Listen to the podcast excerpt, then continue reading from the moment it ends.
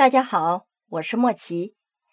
这一期呢，我们来讲一下北齐文宣帝高阳的皇后。高阳的皇后是谁呢？李祖娥。这李祖娥呀，也是出身大家。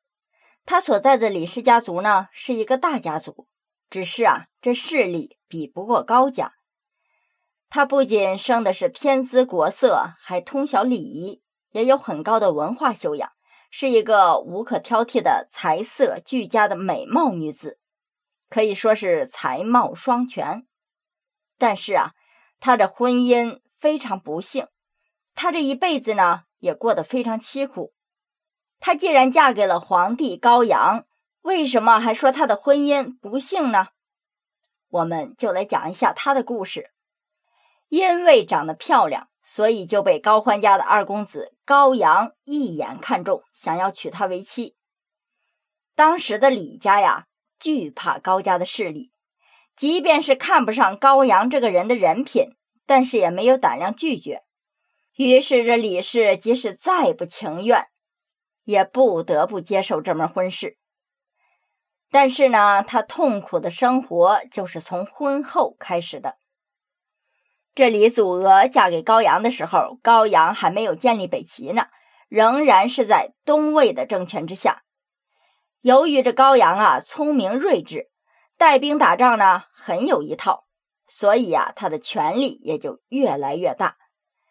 高阳的哥哥高成在继承了他们的父亲高欢的位置之后，高阳呢就一直在预谋着取代高成的位置，并且呀要取得更大的权力。后来高成就被人刺杀，高阳继而接任高成，并废掉了东魏的孝敬帝，自己呢取而代之，建立了北齐政权。高阳也就是北齐的文宣帝。当时啊，大臣们是不想立李祖娥为皇后的，但是这个高阳呢，却坚持立李祖娥为后，他力排众议，最终。将他的原配夫人推上了皇后之位。高阳这个人呐，我们都知道他是荒淫无度，还是个杀人狂魔。即便是对皇后的家人呢，也是丝毫不留情，随意砍杀。那他身边的其他人就更不用讲了。但是啊，他对于皇后这个人本身还是很尊敬的。只不过对于李祖娥来说呢，这些杀戮和淫乱。那对他来说就是极其痛苦的事情啊！他是极通晓礼仪、极懂礼数的呀，所以他从内心接受不了这些杀戮和淫乱。我们说让李祖娥痛苦的一些事儿，第一件事儿就是李祖娥的母亲。这高氏家族啊，似乎看上去啊就有点遗传的精神病史。高阳这个人呢？在喝醉酒了之后就会发狂，而且以杀人为乐。有一次啊，他去李祖娥的娘家，正好又是喝醉了之后，一进门呢，李祖娥的母亲出来迎接，他是二话不说就拿起身边的剑，对着老母亲射了过去。这李祖娥的母亲已经是个老人了，哪里能经受得住这样的待遇呢？可是这个高阳啊。一箭还不过瘾，居然又一连对他射了好多箭。就这样啊，残忍的女婿亲手把丈母娘给射死了。这李家的人是敢怒不敢言呐，他是北齐的国君呐，谁敢违抗皇上呢？李祖娥也只能是独自流泪，也不敢在高阳面前表现出任何的不满。还有一件事啊。就是对李祖娥的姐姐，这李祖娥长得漂亮，她的姐姐妹妹们呢也都是长得非常漂亮。她有个姐姐叫李祖一，也是一样的天姿国色，嫁给了袁昂。这高阳占有了美貌的妹妹还不知足，还想要占有这个姐姐，他就经常肆无忌惮的出入袁昂家。谁也不管，就拉着这个大姨子进房行男女之事。这整个北齐上下呀，是没有人不怕他高阳的。他就是一个出了名的杀人狂魔呀。后来呀，他又嫌这个袁昂太碍眼了，直接把袁昂叫到了宫里面，把他当靶子射箭，直射的这袁昂的身上啊是千疮百孔，实际上他早就没气儿了。然后呢，他就把大姨子给接到了宫里面，可以更加方便的供他行乐。这李祖娥呀，实在是受不了这个杀人狂魔和荒淫无道的丈夫啊！可是她一个弱女子，也没有什么其他的办法来改变自己的命运，每天呐，只能是哭泣。除此之外呢，这高阳还常常在后宫进行公开的淫乱大会，把这后宫嫔妃和各种女子都叫到一块儿，全都裸体随意淫乱。这场面呐是污秽不堪呐！好在呀，他对皇后李祖娥还有那么一点点人性。这种时候呢，他就不强迫皇后必须参加了。就这样，李祖娥在宫里面过着生不如死的生活，一直到高阳死去。可是呢，高阳虽然死了，但这好日子呀却没有来，反而是更加严峻了。高阳死后，由高阳和李祖娥的儿子高音即位。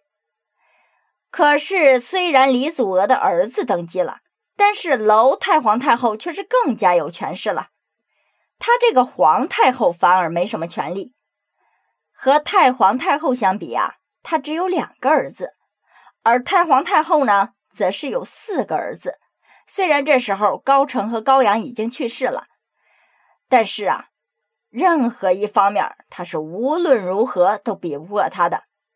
于是，为了保全自己和儿子，这李祖娥呀就准备夺取娄氏的权利，最好呢将娄氏给处死。但是这场争权斗争还没有开始，就走漏了风声。于是，娄太后一气之下就将李氏的儿子高音给废了，之后就扶植了自己的儿子高演登基。这高演在一次打猎的时候呢，摔下了马，不久之后也就死了。然后娄氏的另一个儿子高湛即位。这高湛呐，也是一个荒淫残暴的国君。他对他嫂子的美貌啊，那早就垂涎三尺。登基之后啊，几乎不去他自己皇后的寝宫，而是常常要在他嫂子李祖娥的寝宫里。这李祖娥虽然是百般不愿呐，但是也是百般恐惧，不敢反抗啊。后来这李祖娥竟然还怀孕了，生下了一个女儿。